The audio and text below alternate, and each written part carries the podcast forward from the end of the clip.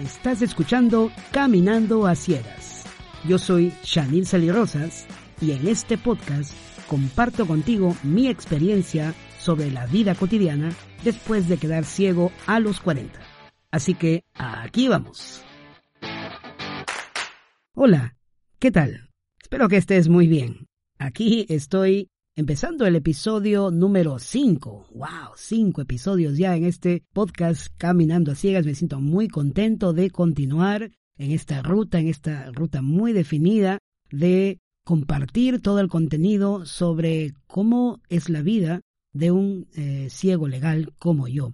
Y si te has dado cuenta, bueno, obviamente el contenido no es exclusivamente para personas con baja visión, sino es contenido en general, porque somos personas al fin y al cabo. Entonces, el hecho de que, por ejemplo, yo tenga una discapacidad no significa que realmente sea una limitación. Como ya te lo he mencionado anteriormente y te lo voy a seguir mencionando, soy un convencido de que la limitación solo está en nuestra mente. Así que eh, si tienes alguna eh, frustración, algún desánimo, algo que no te está saliendo bien, sea que tengas baja visión, sea que tengas visión normal, no importa lo que sea, realmente puedo decirte que todo es posible cuando hacemos las cosas de la manera correcta, haciendo los planes debidos y haciendo el seguimiento a esos planes, que no siempre van a salir perfectos, pero lo importante es que tengamos esa motivación de seguir adelante lo mejor que se pueda, siempre haciendo el esfuerzo mental y descargando nuestro estrés.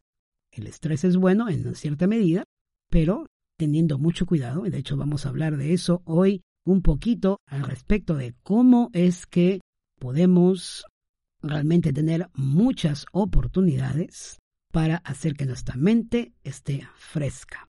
Y el tema de hoy, ¿cuál es? Bueno, el tema de hoy es muy simple, ya lo he leído seguramente en el título. Es tres beneficios que nos brinda la lectura, sobre todo en una edad adulta.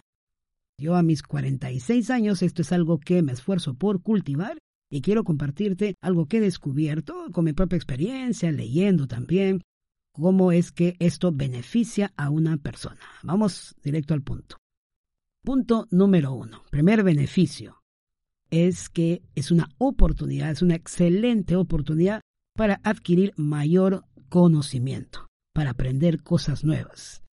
Ya te habrás dado cuenta que soy un apasionado por el conocimiento, por el aprendizaje, por estar constantemente aprendiendo cosas que, sean de beneficio para mi persona, en mi vida personal, familiar y profesional. Por supuesto es que hay un dicho que dice el que mucho abarca poco aprieta, así que ten cuidado con todo lo que estés, el conocimiento que estés adquiriendo.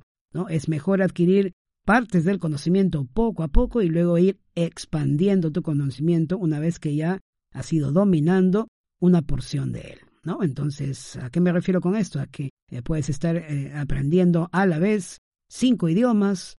De repente hay gente que lo hace, ¿no? Te, lo confieso porque lo vivo en carne propia cuando estoy en mis clases. Algunos me comentan, algunos de mis alumnos están estudiando cinco idiomas a la vez. Wow, no sé cómo lo hacen. Mis respetos a ellos. Yo no lo haría. No pienso hacerlo. Prefiero dedicarme a un solo idioma. De hecho, ahora estoy eh, empezando a estudiar francés ya a poquitos. Estoy dando mis primeros pininos, primeras frases en francés. Y, y entonces, pero soy un apasionado por adquirir conocimiento permanentemente. Siempre haciendo paso por paso, una cosa a la vez. ¿Por qué la lectura es una excelente oportunidad para adquirir mayor conocimiento? Porque a través de la lectura puedes encontrar un mundo muy amplio de conocimiento. Ya sea que lo hagas de manera digital, que tengas una tableta, ¿no? Con una aplicación para libros digitales, ya sea que te encante el libro texto convencional o leer el olor del papel, ¿no? De pasadita que estás leyendo, ya sea que, que leas un periódico, ya sea que estés mirando una entrada de blog, en un artículo en internet, ya sea de cualquier manera, pero todo eso es información, todo eso es importante para tu cerebro. La lectura te brinda una oportunidad de aprender y estar siempre de esa manera para utilizar ese conocimiento para tu beneficio o los que estén cerca a ti. Por ejemplo, actualmente yo me encuentro en el proceso de aprender más sobre marketing digital para el negocio que estoy tratando de, emprender y, en planificación.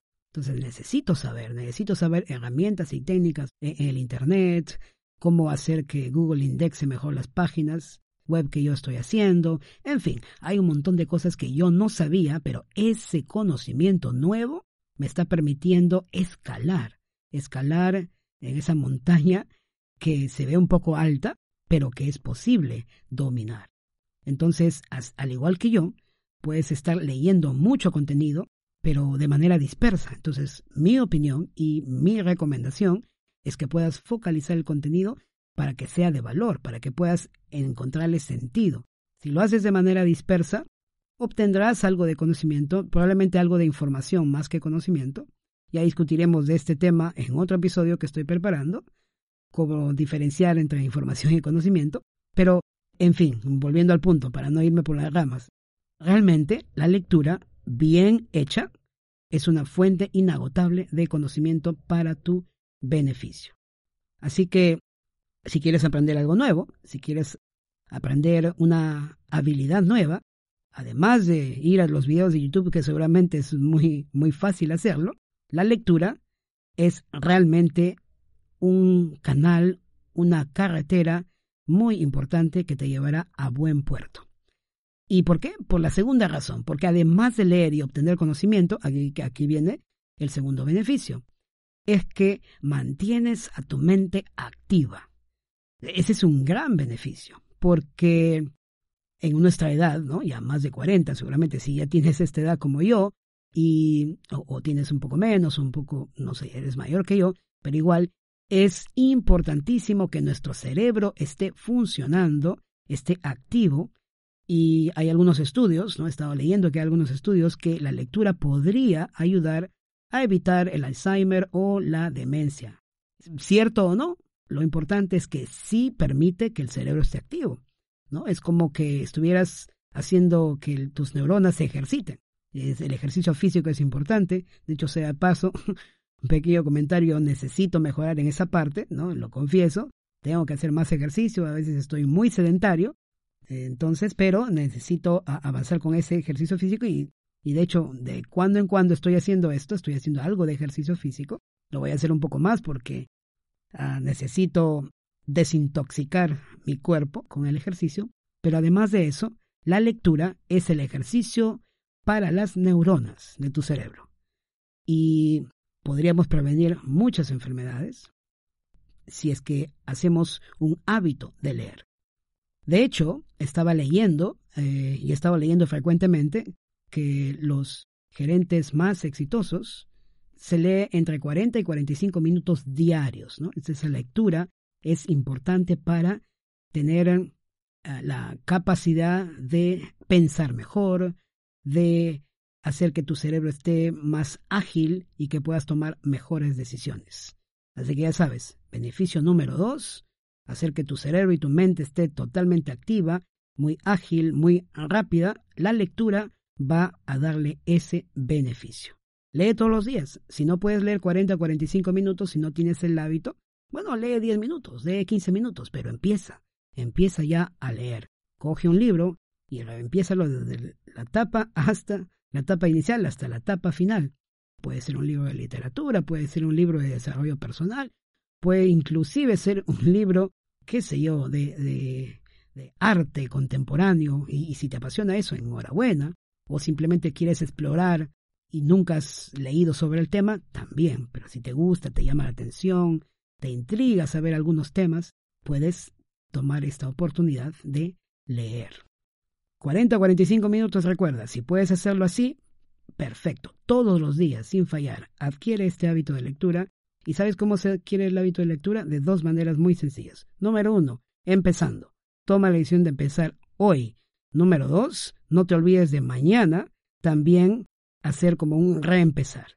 Si todo el tiempo estás pensando en que tengo que hacerlo, tengo que empezar. Si dices hoy empiezo y lo haces, y mañana dices hoy empiezo y lo haces, van a pasar 30 días y esto será algo tan natural en tu vida que nunca lo dejarás. Y de pasadita, le das energía a tus neuronas, haces que hagan esas, eh, esas neuronas, estén haciendo sus 40 planchas, sus sentadillas, etcétera, etcétera. Sentadillas mentales. Bien, ahí te dejo el desafío. Punto número 3. Y finalmente, me encanta el número 3. Voy a estar repitiendo en muchos episodios el número 3 porque creo que es un número mágico, es un número especial, un número poderoso, un número muy fuerte. El tercer beneficio es que en general nos da un sentimiento, una, una sensación, perdón, una sensación de bienestar en nuestra salud. Ahora que mm, ya pasan los 40, 50, 60, necesitamos con mayor razón cuidar de nuestra salud. Y, de hecho, también estuve leyendo que es importante no tener niveles muy grandes de cortisol. Y si disminuimos nuestros niveles de cortisol, vamos a disfrutar de una mejor salud, vamos a inclusive a envejecer más lento. ¿Qué es lo que causa el que los niveles de cortisol disminuyan? Entre las muchas cosas, una cosa tan natural es la lectura. Lectura tranquila, lectura en pausa, busca un momento, un momento y un lugar especial para leer sin interrupciones, con mucha concentración, para que nada te interrumpa en tu lectura y puedas disfrutar. ¿no? Las sentadillas que haces con las neuronas de tu mente o de tu cerebro van a estar mucho más relajadas y tú vas a estar relajado y tus niveles de cortisol van a disminuir progresivamente, vas a disfrutar de una mejor eh, sensación de salud. Por supuesto que esto no es lo único que puedes hacer, tienes que, tenemos que cuidar nuestra salud física, alimentándonos bien y de otras maneras que seguramente tú sabes más que yo, pero quería darte este pequeño aporte que la lectura sana ayuda a disminuir tus niveles de cortisol, de acuerdo a lo que he estado informándome y leyendo en algunos artículos importantes en la web. Bien, hasta aquí llega este episodio. Espero te hayan servido estos eh, el comentarte sobre estos tres beneficios que la lectura sana puede darnos y espero lo puedas aplicar. Ya sabes, puedes contactarme en chanilsalirosas.com barra contactar por si quieres más información, por si eh, necesitas enviarme un mensaje o darme una sugerencia, lo que sea que quieras hacer, chanilsalirosas.com barra contactar, con mucho gusto ahí recibiré tu mensaje.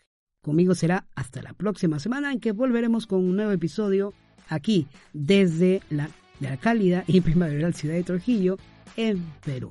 Nos vemos. Chao.